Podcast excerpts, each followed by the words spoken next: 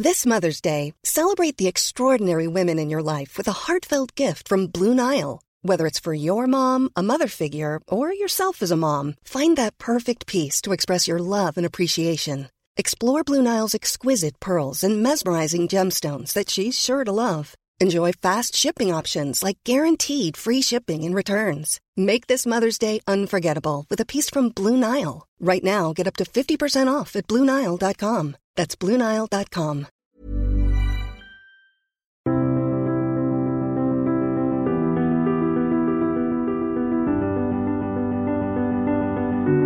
Bienvenue pour une nouvelle émission de Conflit. Ravi de vous retrouver cette semaine. Merci pour votre fidélité. Je vous encourage aussi à vous abonner à la revue. C'est votre meilleure manière de soutenir Conflit et de nous permettre de nous développer, de vous proposer notamment cette émission en accès libre. Vous pouvez vous abonner en allant sur le site internet de Conflit et puis vous retrouvez actuellement en kiosque notre dossier qui est consacré à la Méditerranée orientale une zone géographique ô combien importante entre la présence turque, la question gazière et puis la France qui a aussi des intérêts majeurs dans cette région. Et cette semaine, je vous amène sur des chemins un peu particuliers qui sont les chemins de la terreur, les chemins du terrorisme.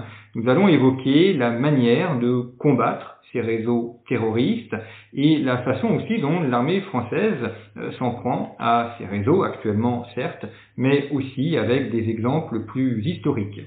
Pour traiter de cette question du terrorisme, mon invité cette semaine est le commandant Vincent. Bonjour. Bonjour. Merci beaucoup d'avoir accepté notre invitation. Alors, commandant Vincent, c'est votre nom de plume, si je puis dire, puisque c'est le nom euh, du, euh, avec lequel vous avez signé le livre sur lequel je vais revenir, et puis c'est aussi votre nom de guerre, puisque euh, c'est comme cela que vous étiez nommé dans vos, différentes missions. Euh, vous avez dans votre formation, vous êtes passé par par l'école de, Saint-Cyr et puis par l'école de guerre également, et vous opérez dans l'armée française dans les, champs du, contre-terrorisme. Et donc vous exprimez ici sous nom d'emprunt, évidemment pour des raisons de confidentialité que l'on peut tout à fait comprendre. Et euh, vous venez de, publier aux éditions Pierre de Taillac un ouvrage qui s'intitule Traquer la terreur au cœur des réseaux terroristes, du profilage à la neutralisation.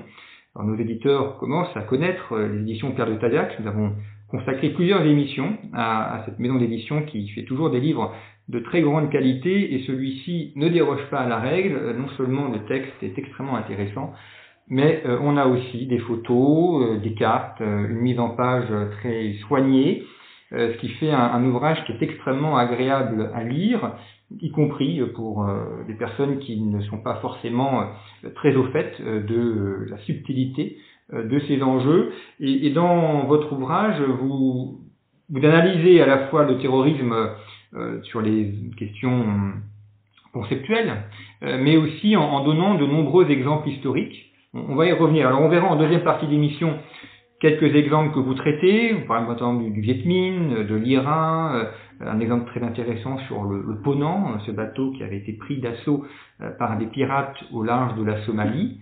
Mais avant de voir ces exemples historiques, je voudrais revenir peut-être sur le l'aspect principal, sur ce qu'est le, le terrorisme, quelle définition on peut en donner est-ce qu'il y a une définition unique ou est-ce qu'en fonction des adversaires auxquels on est confronté, cette notion peut, évoluer et peut être fluctuante? Bien évidemment, on pourrait avoir différentes évolutions qui pourraient apparaître. Pour ma part, euh, partant, on va dire, du factuel, de ce qui s'est passé, de ce qui se passe, j'aurais tendance à définir le terrorisme comme étant finalement un mode d'action d'une entité, d'un groupe, qui va chercher à travers des actions violentes, cinétique, technologique, toujours doublée d'une dimension psychologique, à terroriser des populations, refusant de se soumettre à leur idéologie en vue de conquérir un territoire. Or, si on prend action cinétique, euh, concrètement, qu'est-ce que c'est? Parce que c'est vraiment un panel assez, assez large. On trouve aussi bien des attentats à la bombe, comme l'exemple du marathon de Boston en 2013, on peut retrouver les tirs de mortier sur des cibles civiles que sont les marchés irakiens, comme le faisait Al-Zarqawi dans les années 2004-2005 notamment. On peut penser à des tueries de masse, c'est l'exemple du Bataclan, il n'y a pas si longtemps en France. On peut penser à des assassinats ciblés qui vont chercher à, à concentrateurs sur des, autorités ou des gens qui représentent euh, un intérêt qui sera opposé à cette, euh, idéologie. Concrètement, euh, on peut avoir en tête les moines de Tibérine en 96 en Algérie face aux GIA islamistes dans cette période. L'imam de Bakirou au Mali en 2015 qui par ses prêches montrait le décalage, le hiatus entre d'une part les prêches des islamistes d'Akmi, Mujao et autres groupes terroristes et ce qu'est l'islam et pour ces oreilles été assassinées. Et enfin, on se rend compte que maintenant apparaissent aussi des exécutions spectaculaires, et c'est là où je reprends l'idée évoquée initialement avec les dimensions psychologiques, qui vont chercher à frapper euh, la psychologie, ce qui est au cœur de, l'être humain. Euh, on peut penser à cet humanitaire américain Nick Berg, égorgé par Al-Zarqawi en mai 2004 en, Irak. Pensez bien évidemment aux coptes égyptiens euh, en Libye en, à l'automne 2015, encore plus près de nous, euh, que ce soit Semed Paty ou enfin les, croyants de la basilique de Nice. Et donc dans le terrorisme, il y a bien cette notion de, de terroriser, effectivement, la notion psychologique. Si, on prend le cas de la France, finalement, ça fait assez peu de morts sur les dernières années. En une Bataclan, là, il y a eu vraiment beaucoup de morts. C'est toujours un peu des morts au compte-gouttes. Et, et, par rapport à d'autres types de morts, accidents domestiques ou autres, on est vraiment sur des, schémas très faibles, mais effectivement la, dimension euh, euh, psychologique, euh, télévisuelle aussi est, extrêmement forte et offre une caisse de résonance très importante. il faut bien voir que ces actions cinétiques sont plus doublées d'actions techniques. On entend qu'il y a le, le, champ du cyber qui, qui, qui, se développe de plus en plus. On peut penser notamment à l'attaque qu'avait faite Daesh en 2015, en mai, en mai 2015, qui avait été de faire une cyberattaque contre TV5 Monde, donc cible complètement civile, et ce fait qu'il y a eu des, millions de, Français et d'Européens qui ont vu dans leur, euh, dans leur domicile, à leur domicile, qui ont vu justement le message Daesh qui venait les frapper psychologiquement jusqu'à leur euh, propre résidence. Donc c'est là où on se voit bien, on prend bien en compte justement ce, cette action à double détente, euh, cinétique technologique et doublée une volonté psychologique de frapper, de briser l'esprit de résistance euh, des différents individus. La, L'armée française, de quelle unité spécifique dispose-t-elle ou de régiment? Alors, il y a dans la lutte contre le terrorisme, il y a la partie police, renseignement, ça c'est quelque chose qui est un peu à part, notamment pour le territoire national, mais après, est-ce que la, la, la DGSE, comme service action, est-ce que c'est des choses qui sont spécifiques à la lutte contre le terrorisme, ou est-ce qu'il y a d'autres régiments particuliers qui interviennent euh, euh, parmi les outils dont dispose l'armée française? Je sens dire qu'il s'agit bien d'une menace qui est absolument euh, prioritaire pour nos armées.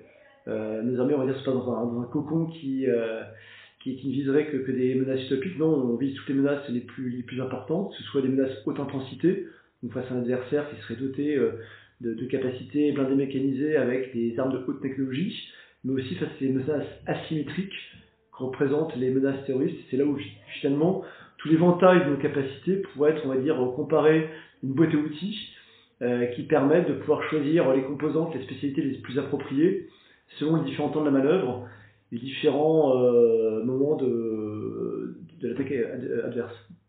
Est-ce qu'il y a eu des évolutions au cours des, des, 20 dernières années dans la manière dont les armées françaises euh, luttent contre le terrorisme, évolution technique, euh, psychologique On peut aussi supposer qu'on s'adapte à l'adversaire et que les évolutions fussent celles de l'adversaire également?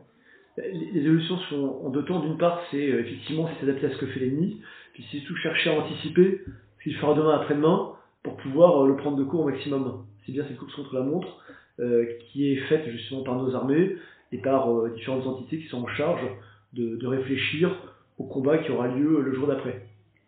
Parce que, enfin vous me corrigerez si je me trompe, mais il me semble que la France a peut-être aussi une, technique euh, enfin une, expérience particulière euh, pour ça, de par son histoire. Il y a eu la question de la guerre d'Indochine contre le Vietnam, la guerre d'Algérie, aujourd'hui toutes les mouvances islamistes.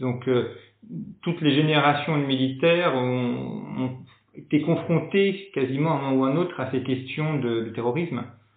Je veux dire que sans forcément se concentrer sur le terrorisme, juste cette guerre irrégulière, guerre asymétrique, après qu'il peut avoir un mode d'action qui cherchera à cibler uniquement des cibles civiles euh, n'est pas nouveau. En soi, la guerre révolutionnaire, cette guerre asymétrique, est ancienne. On reprend la guerre des Gaules, On peut revoir la, guerre de Cent Ans avec l'action de, de Duguay-Clin. On peut reprendre la Vendée, on peut reprendre la guerre d'Espagne des Espagnols contre les Français au cours du Premier Empire. Et après, euh, différentes parties de l'expansion coloniale française, avec effectivement une pensée euh, qui s'est développée, avec des Gallieni, des Lyoté, et puis effectivement un peu plus proche de nous, des gens comme euh, Trinqui, Galula, euh, Galula qui a notamment été remis au bout du jour au cours d'Afghanistan. Alors vous citez Galula justement, mais en, disant que sa, sa méthode n'a jamais été complètement utilisée, ou que la partie théorique n'a jamais été vraiment appliquée sur, sur la traque du terrorisme il faut, bien prendre compte que, que, sa, méthode a surtout été, on va dire, euh, euh réalisée plutôt a posteriori. Autant parfois des, des, des, des, différents ouvrages qui sont faits en amont ou pendant euh, la conflictualité. Euh, son ouvrage, euh, pour sa part, a principalement été, on va dire, diffusé le plus largement possible euh, durant les années 60. Donc effectivement, après les, les phases que, que vous, que vous décrivez. Est-ce que dans la, la lutte contre le, le terrorisme, enfin si on se place côté terroriste, parce qu'il faut aussi toujours comprendre l'adversaire pour voir euh, comment, comment il agit, euh, un, des mouvements terroristes donc, qui combat une armée régulière, euh, quels sont ses atouts par rapport à cette armée régulière, ou quels sont les, les points forts qu'il va pouvoir développer pour déstabiliser l'armée régulière qu'il combat et, donc gagner, puisque lui ce qu'il veut, comme nous d'ailleurs, c'est gagner et donc euh, euh vaincre l'adversaire qu'il combat. Je vous remercie pour cette question. Ça permet de mettre un peu, de mettre un peu en lumière justement euh, tout le schéma, on va dire, de développement cet ennemi terroriste. En général, ce terroriste va se placer au sein d'une insurrection, va chercher à contrebalancer un pouvoir pour en saisir des gages territoriaux. Et donc, on va voir finalement ennemi qui va pas simplement, on va dire, agir par euh, des attentats, euh, mais les attentats, les, actions violentes qu'il va perpétrer ne sont qu'un moyen dans une stratégie complètement globale. Concrètement, on, va avoir ce qu'on appelle nous en termes militaires des lignes d'opération ou des domaines qui pourraient correspondre ni plus ni moins qu'à une partition de musique où chaque, euh, instruments aura joué sa partition, chaque dominante aura joué sa partition et synchronisé par le chef d'orchestre en question.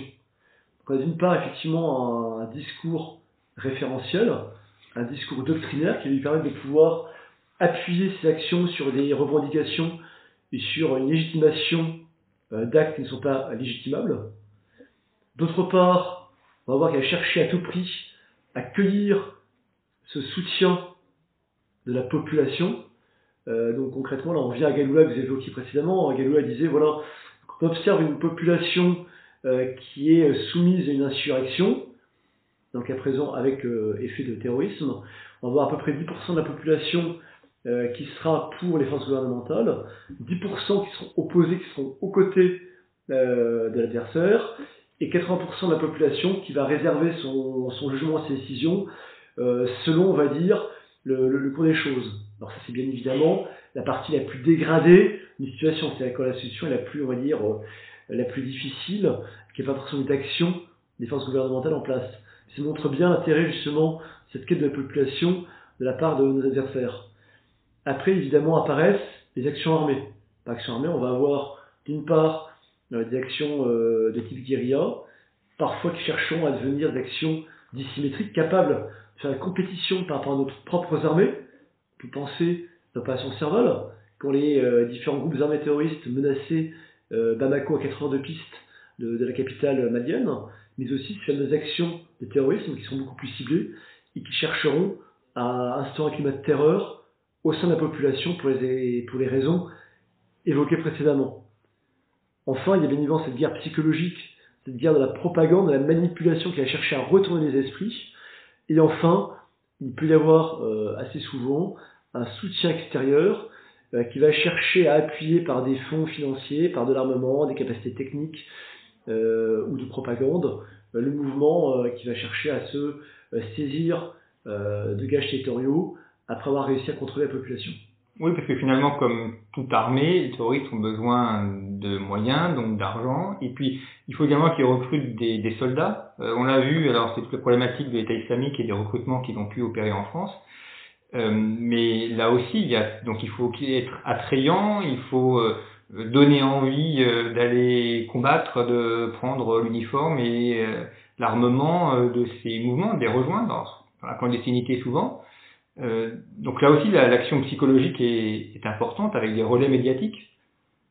Tout à fait. Quand, on regarde, quand on décrypte, durant les années 2014-2015 notamment, la, la, propagande de Daesh, on se rend bien compte que les vidéos de propagande, au niveau proportionnel, ne présentent pas uniquement et ne se concentrent pas sur les assassinats, sur les attentats, qu'on a pu voir d'ailleurs par ailleurs. Principalement, ils vont chercher à développer l'image d'un état utopique d'une vie utopique pour attirer un maximum de personnes.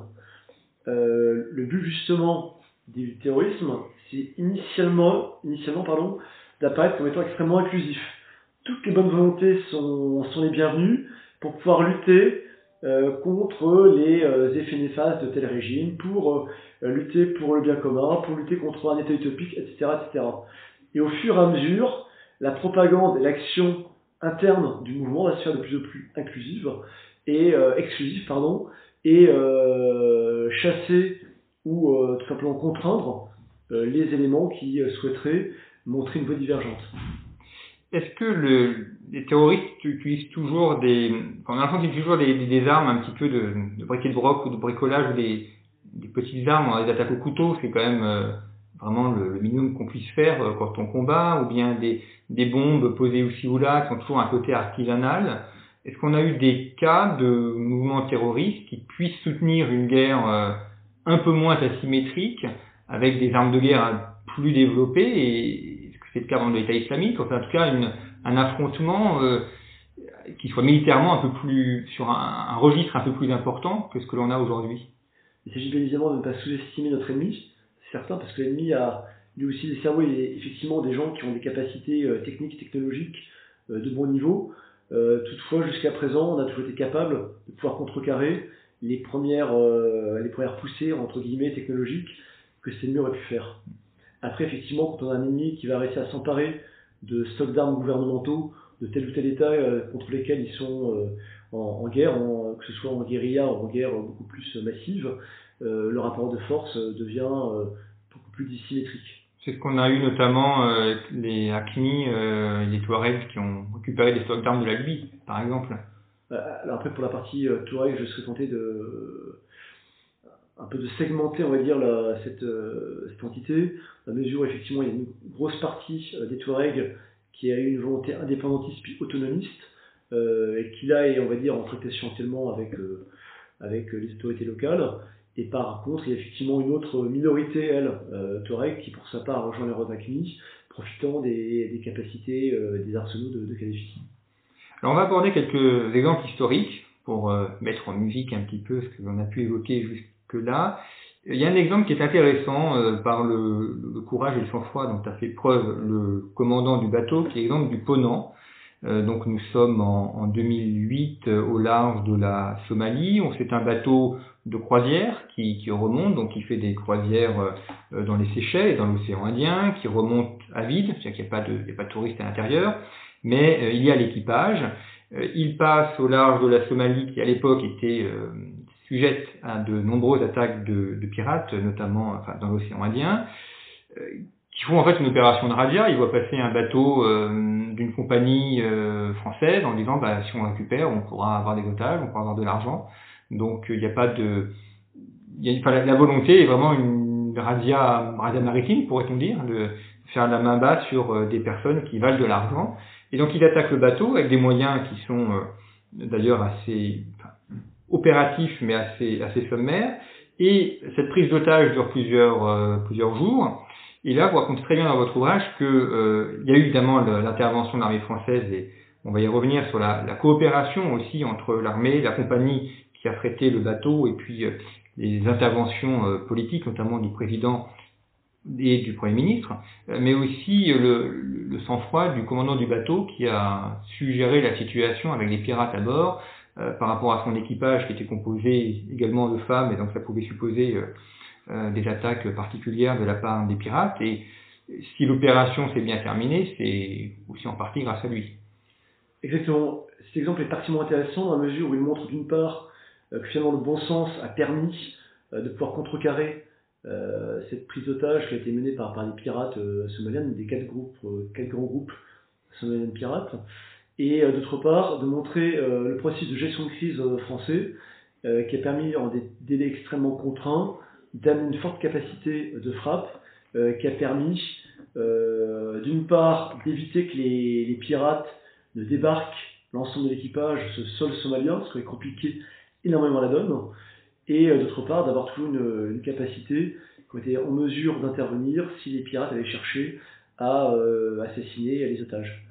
Et donc là, on a une coordination entre la marine nationale, euh, les services politiques, donc IV, qui donnent notamment son accord euh, à la à l'assaut, et puis les forces militaires qui sont présentes sur place. Et quand, quand ça se passe dans ce cadre-là, on peut supposer que les forces sur place ont une, une marge de manœuvre, enfin entre dans, dans l'opération, comment c'est organisé entre les ordres qui sont donnés euh, à l'échelon supérieur et, et, les forces sur place qui, elles, vont aussi apprécier par rapport à ce qu'elles voient, à, une situation qui peut évoluer très vite. Alors, le gros avantage, c'est pas de travaux d'anticipation qui sont, qui sont contraints, qui sont réalisés, pardon, et sans dévoiler de, grands secrets d'État, ces travaux de planification froide qui sont menés permettent d'avoir déjà des scénarios auxquels on a pu penser en amont et de pouvoir proposer assez rapidement aux politiques euh, différentes solutions et euh, la capacité que nous avons de pouvoir déployer rapidement sur place euh, des forces euh, dédiées permettent aux politiques d'avoir la, la, solution la plus, la plus appropriée. Hmm. Mais c'est le, enfin, dans cet exemple-là, c'est le président qui euh, donne, enfin, l'accord, enfin, qui, qui, a entre ses mains le, la décision finale d'intervenir ou non. Dans ce cas-là, c'est le président qui avait, euh, on va dire, constitué euh, le groupe de, de, gestion de crise qui a été mis en œuvre afin de pouvoir raccourcir la boucle des délais et que entre lui et euh, le commandant de la force qui est sur place, il y ait un temps minimum qui soit, euh, qui soit réalisé. Hmm. Ce que vous expliquez aussi, c'est que le commandant du bateau, donc Ponant, qui encore une fois est un bateau de croisière, donc euh, qui est vraiment pas fait pour subir une attaque de, de pirates, sachant qu'il est dans une zone qui est dangereuse, prend des mesures en amont, donc notamment de fermer les, les, les coutilles et puis de, de signaler sa présence et de fermer son radar aussi pour pas être repéré. Donc il avait anticipé une possible attaque. Et, voyant arriver les pirates, euh, il informe les autorités militaires qui de fait peuvent envoyer euh, des premiers soldats sur place en vue d'une éventuelle attaque. Et donc ça a permis de gagner aussi quelques heures. Euh, et dans ce cadre-là, c'est toujours utile de gagner des quelques heures. Exactement. Euh, ça, ça, dure six jours, euh, l'ensemble de l'opération, donc c'est très long, euh, surtout quand on est otage.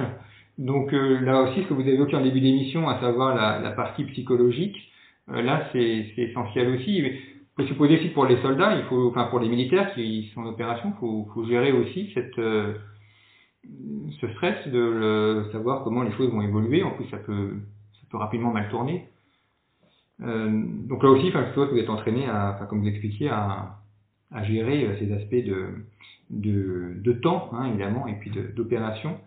Euh, ce que vous expliquez également dans l'ouvrage, c'est qu'ensuite les, les soldats sont, euh, enfin non, pas les soldats, les pirates sont interceptés.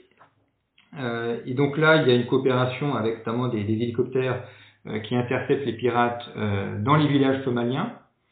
donc ça veut dire que une fois que le, le bateau est libéré, l'opération n'est pas terminée puisqu'il faut suivre les pirates sur l'eau encore, et puis jusqu'à leur, leur, débarquement Tout à fait.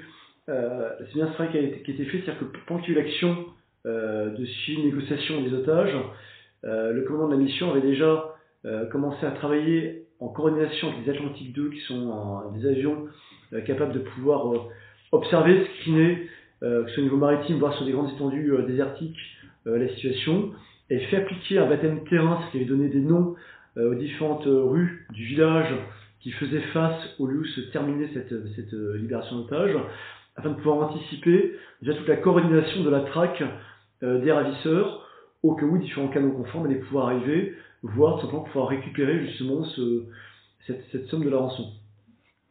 Alors un autre cas historique que vous évoquez dans l'ouvrage, c'est celui de l'Irlande du Nord, qui est un cas très intéressant parce que D'abord, on a un peu oublié en France parce qu'il ne nous a pas directement concernés, ça se passe chez nos voisins, mais malgré tout, il y a beaucoup à apprendre euh, de l'Irlande du Nord, où là, c'est quand même un cas assez particulier, terrorisme euh, avec l'IRA, mais c'est aussi une situation de, de guerre civile, avec euh, des Irlandais qui sont divisés entre ceux qui sont loyales au gouvernement de Londres et puis ceux qui font pour une indépendance complète de l'Irlande. et, ce que vous, vous montrez dans l'ouvrage, c'est que cette guerre, elle a duré plusieurs décennies, elle a duré quasiment une trentaine d'années. et on a vraiment tous les aspects que vous avez évoqués en début d'émission sur la manière dont l'Irak conduit son action terroriste, euh, notamment d'enrôlement des populations civiles, et puis euh, la guerre des, des images aussi. C'est très important, enfin, vous montrez bien que quand on fait une manifestation, il faut qu'on voit des policiers euh, anglais euh, frappant des Irlandais de manière à susciter une réprobation des Anglais et donc une adhésion au mouvement indépendantiste irlandais et si possible aussi à l'Irak, qui est une des branches de ce mouvement indépendantiste.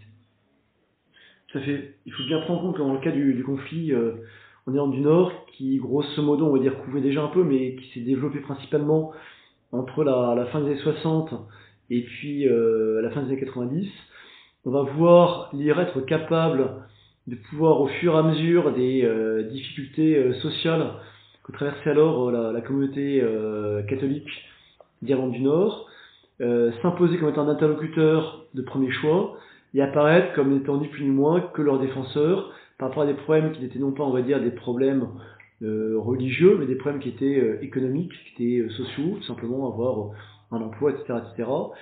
Et ils vont réussir par un travail de subversion, pouvoir pénétrer le mouvement de contestation qui au départ est un mouvement euh, qui cherchait légalement à pouvoir retrouver une certaine stabilité euh, économique et sociétale pour cette pour, pour, ce groupe pour groupe de personnes et euh, réussir par des actions de manipulation, par des actions de provocation, à pouvoir euh, amener les forces britanniques à surréagir durant différentes manifestations. La plus fameuse est le fameux Bloody Sunday, pour laquelle on va avoir plusieurs morts, plusieurs blessés euh, du côté des catholiques irlandais d'Irlande du Nord, et finalement réussir à faire en sorte euh, que cette population se ferme par rapport euh, aux Britanniques et par rapport au gouvernement même de l'Irlande du Nord. Donc Bloody Sunday, c'est le 31 janvier 1972. Dans votre euh, livre, il y a la, cette une du Daily Mirror qui est euh, terrible. Hein. On voit une, euh, un corps euh, à terre qui est en train de enfin, blessé. Et on peut supposer que la personne est décédée. 13 morts. il faut, enfin, il s'agit là de, de, créer un clivage effectivement irrémédiable avec un fossé qu'on ne pourra plus jamais combler. et donc de, de créer des, des, des contradiction très forte pour euh, empêcher toute, toute entente, tout accord. C'est essayer de franchir le Rubicon pour qu'on puisse jamais revenir en arrière et que les haines soient tellement fortes que toute réconciliation paraisse impossible. Et justement, le, le, le but de, de l'insurrection euh, menée par, euh, par l'IRA à ce moment-là, c'est euh, ni plus ni moins que de montrer à la population catholique d'Iran du Nord que la voie légale est sans issue, que le seul et unique moyen pour eux de pouvoir récupérer euh, les avantages sociaux qu'ils qu souhaitent et finalement la lutte armée. Il n'y a pas d'autre échappatoire. C'est bien ce phénomène-là, et d'ailleurs que l'on retrouve dans la plupart des euh, différents mouvements terroristes qui vont chercher à couper les forces de sécurité et le gouvernement de la population afin de voir la population basculer euh, par contrainte ou par volonté de leur côté. Alors là, on est en plus dans une guerre euh, urbaine. D'ailleurs, je renvoie nos auditeurs à une autre émission qu'on avait avec Connexion Symphony sur la guerre urbaine, parce qu'il y a des, éléments en, en, commun, ce qui, ce qui est beaucoup plus compliqué, hein, de traquer un ennemi dans des dédales de rues, euh, d'immeubles. Et puis euh, là, l'adversaire connaît très bien le terrain, il est chez lui. Donc pour l'armée anglaise, en revanche, elle, je ne sais pas qu'elle est en terrain étranger, parce que c'est juridiquement l'Angleterre, enfin le Royaume-Uni mais en tout cas, elle n'est pas chez elle et elle connaît pas la ville. Donc là, il y a un avantage très fort au mouvement euh, d'insurrection. Effectivement, il y, a, il y, a, déjà cet avantage-là qui est la connaissance du terrain, le terrain géographique, le terrain humain. Et euh, ce qui est intéressant, c'est de voir justement cette, cette, question du terrain humain. Euh, en 1917, euh, la plupart des euh, commissaires de police de Dublin avaient été assassinés par les gens de, de l'opposition irlandaise simplement parce que ces gens-là connaissaient exactement le terrain humain de leur circonscription. Ils savaient qui était le où et où. Euh, donc concrètement, ils étaient capables de savoir au sein de leur district euh, qui était plutôt favorable à la couronne britannique, qui était favorable à l'insurrection euh, nord-irlandaise, et quels étaient les, les, gens qui étaient capables plus ou moins facilement de basculer d'un côté ou de l'autre des deux camps. Et, euh, et c'est bien cette grande difficulté-là que vont avoir les Boys donc les, soldats de, la couronne britannique, lorsqu'ils vont être engagés en Irlande du Nord. Par ailleurs, n'oublions pas le contexte général, nous sommes à la fin des années 60, début des années 70, nous sommes en pleine guerre froide, les soldats britanniques n'ont pas été formés ni entraînés pour conduire des missions de contre-insurrection, ni des missions de contre-terrorisme. Donc là, il y a bien évidemment, on va dire, un, décalage qui va être euh, celui du commandement de réussir à se dire de quoi s'agit-il et comment s'adapter au plus vite à une situation qui n'est pas celle pour laquelle nous avons été formés initialement. Oui, ils ont été formés pour euh, lutter contre les chars soviétiques qui vont déferler sur Londres. C'est bien ça. Et pas euh, contre l'insurrection de Belfast. alors justement, quelles sont les, quelle est la réponse britannique? Quels sont les, comment l'armée anglaise s'est adaptée et, comment elle a réussi, ça a quand même pris du temps, mais enfin comment est-ce qu'elle a réussi à étouffer cette euh, insurrection violente et, à mettre un terme aux actions terroristes Alors le, général qui commandait euh, durant la deuxième phase des années 70 le territoire, le théâtre nord-irlandais, c'était Gerald Kitson, qui était un grand fan de la pensée militaire contre-insurrectionnelle française, que ce soit Galula, Tranquier, etc. etc. Donc, finalement, il va essayer de récupérer euh, les idées de ce laboratoire d'idées qu'avaient pu avoir les Français euh, durant les années 50 et années 60, afin de pouvoir les appliquer à ce zone d'action, le tête en irlandais, puis les, bien évidemment les décliner selon les, les, contraintes et les enjeux. On peut dire qu'il y a grosso modo trois grands euh, domaines d'action. Euh, le premier est bien évidemment euh, de, de, de, gagner les cœurs et les esprits. ça, c'est son grand leitmotiv au départ, de pouvoir montrer à la population d'Irlande du Nord que les forces britanniques ne sont pas une simple force d'occupation, qu'ils sont bien là une force de sécurité, chercher euh, de permettre à tout citoyen euh, britannique vivant en Irlande du Nord de ne pas subir euh, les affres du terrorisme. Il va y avoir euh, différentes euh, missions qui vont être conduites, dont notamment permettre de créer des, des, clubs de sport, chercher au maximum avoir l'urbanisme de plus en plus, on va dire, favorable aux populations locales, ne pas se retrouver dans des zones de ghettoisation euh, qui euh, conjuguent mal-être et, euh, et, euh, et ghetto favorable à des guerrilles urbaines. C'est le premier volet. Le deuxième volet va être de mettre en place une connaissance du terrain. Donc la connaissance du terrain sera à différents niveaux, sera aussi bien les forces conventionnelles qui seront chargées de connaître leur secteur d'opération en conduisant des patrouilles, en mettant en place des checkpoints qui vont leur permettre de pouvoir connaître la population qui, vous sort, qui est sous leur responsabilité. On va avoir, euh, toujours en termes de connaissance du terrain, euh, des unités de renseignement euh, qui vont être créées à cet effet. Pensez au fameux DET, cette, unité qui avait rassemblé différents opérateurs des forces spéciales britanniques et qui vont être préparés à cette mission spécifiquement avec différents volets, que ce soit pour la connaissance de leur zone d'action, zone au niveau géographique, au niveau culturel, au niveau de la population, apprendre à conduire rapidement aussi bien en ville qu'en campagne, et savoir transformer leur aspect extérieur pour pouvoir passer pour tel ou tel Irlandais du Nord de souche et pouvoir mettre en place des, surveillances des différents terroristes ou leurs facilitateurs. Et enfin, le dernier volet, que vont être les, opérations euh, psychologique. On va avoir deux types d'opérations psychologiques que vont mener les, Britanniques. D'un côté, des opérations blanches qui ont pour objet de mettre en valeur euh, le rôle des soldats britanniques au profit des populations civiles, et des opérations noires euh, dont le but est de discréditer l'ennemi. Et là, on voit dans ce que vous dites qu'il y a le rôle extrêmement important du renseignement et de la, alors des informations au plus près euh, dans un quartier, dans une rue, dans une cage d'escalier, c'est c'est vraiment un élément essentiel pour connaître les personnes, intervenir aussi. Et, le rôle euh, fondamental, on l'a déjà vu pendant la guerre d'Algérie, mais c'est encore le cas toujours dans les, la manière de lutter contre les terroristes aujourd'hui. Cette connaissance de la population est essentielle. Euh, si, on n'a pas une, claire compréhension de qui est la population, euh, quels sont ses besoins, ses attentes, et tant qu'il y a un dialogue qui maintient cette population, on, on, on, protège d'autant mieux cette population qu'on sait quelles sont ses vulnérabilités et qui au sein de la population pourrait être tenté pour euh, rejoindre tel tel mouvement euh, terroriste. Alors, dernier exemple que on va aborder dans cette émission, puisqu'on arrive bientôt au terme de, celle-ci, euh, c'est un exemple qui est peu connu, qui s'est passé à, Bombay, Mumbai en, 2008. une attaque contre un hôtel de luxe, le Taj Mahal, euh, qui fait 179 euh, morts, 350 blessés, donc euh, quelque chose évidemment d'extrêmement douloureux. L'Inde est un pays dont on parle peu. D'ailleurs, en France, c'est un peu une, un angle mort de la réflexion géopolitique française, mais l'Inde est le pays qui a eu le plus d'attentats terroristes au cours des 20 dernières années, notamment beaucoup d'attentats dans les années 2000, ils en ont moins maintenant, mais c'est un pays qui a beaucoup souffert de ça. Et là, euh, on a quelque chose d'assez classique en matière terroriste, c'est-à-dire une, une attaque contre des civils. Euh, c'est un palace, donc c'est une population euh, plutôt internationale, UP, donc des gens que l'on va effrayer, hein, et si possible détacher de l'Inde en leur, faisant peur pour qu'ils ne viennent plus. Hein. C'est pas une attaque lancée contre des quartiers misérables de, de Bombay, c'est vraiment le, le cœur international et, et, mondial, et puis en plus un, un bâtiment historique, donc euh, on s'attaque un petit peu à, à l'Inde à l'Inde de toujours, si je puis dire, avec ce que ça renvoie comme image et, comme imaginaire.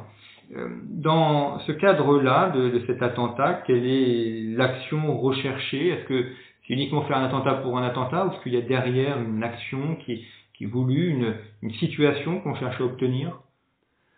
Là, il y avait un, une double volonté de la part du LET, hein, du Lashkar Taiba, c'est d'une part effectivement de pouvoir frapper l'Inde dans son cœur économique, son cœur social.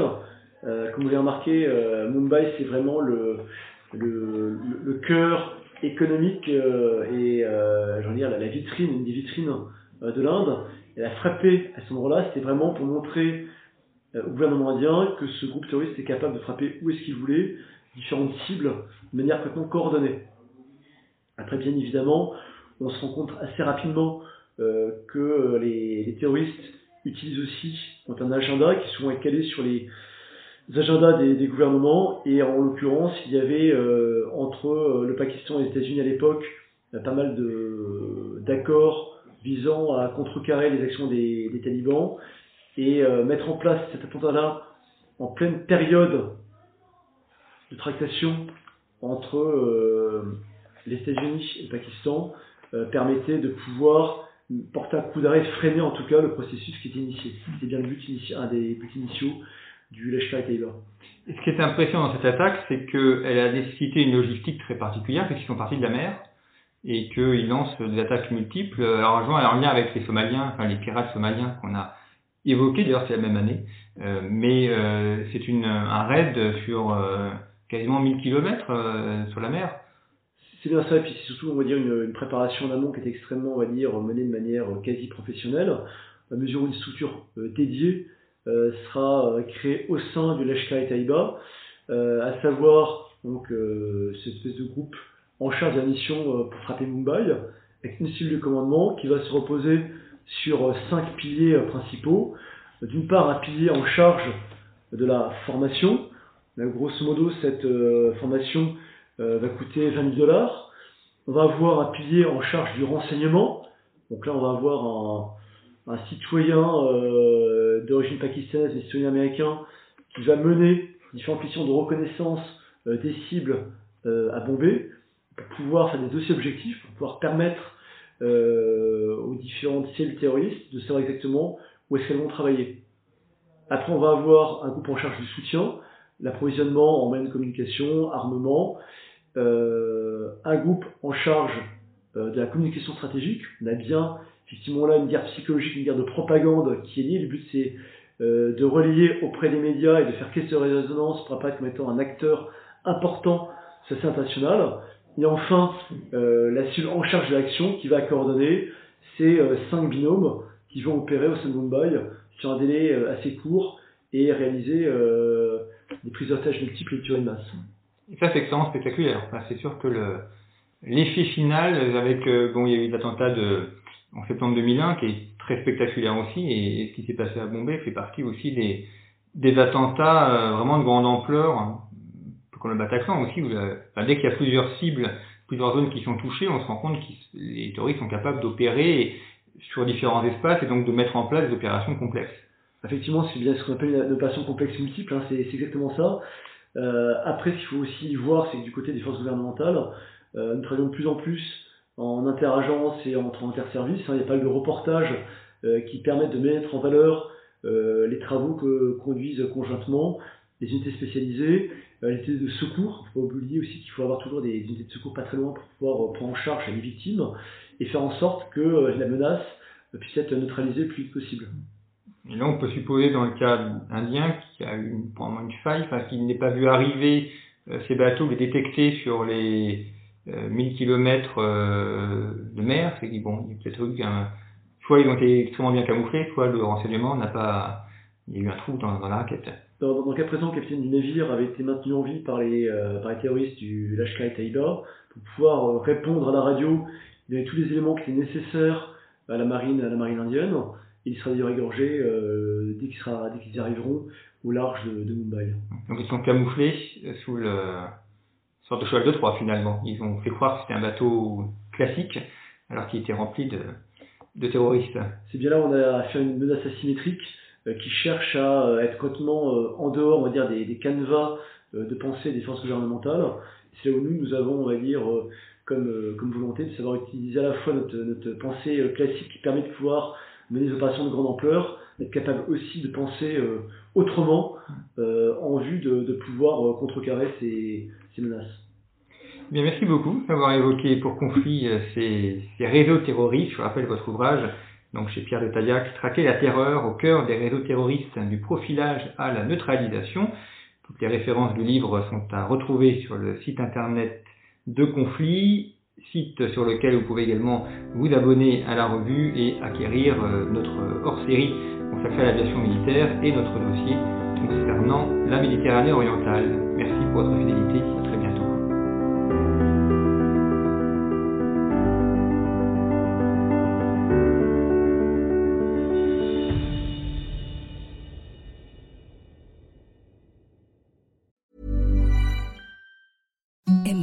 Softest sheets you've ever felt. Now imagine them getting even softer over time. That's what you'll feel with Bowl and Branch's organic cotton sheets. In a recent customer survey, 96% replied that Bowl and Branch sheets get softer with every wash. Start getting your best night's sleep in these sheets that get softer and softer for years to come. Try their sheets with a 30-night guarantee. Plus, get 15% off your first order at bowlandbranch.com. Code BUTTERY. Exclusions apply. See site for details.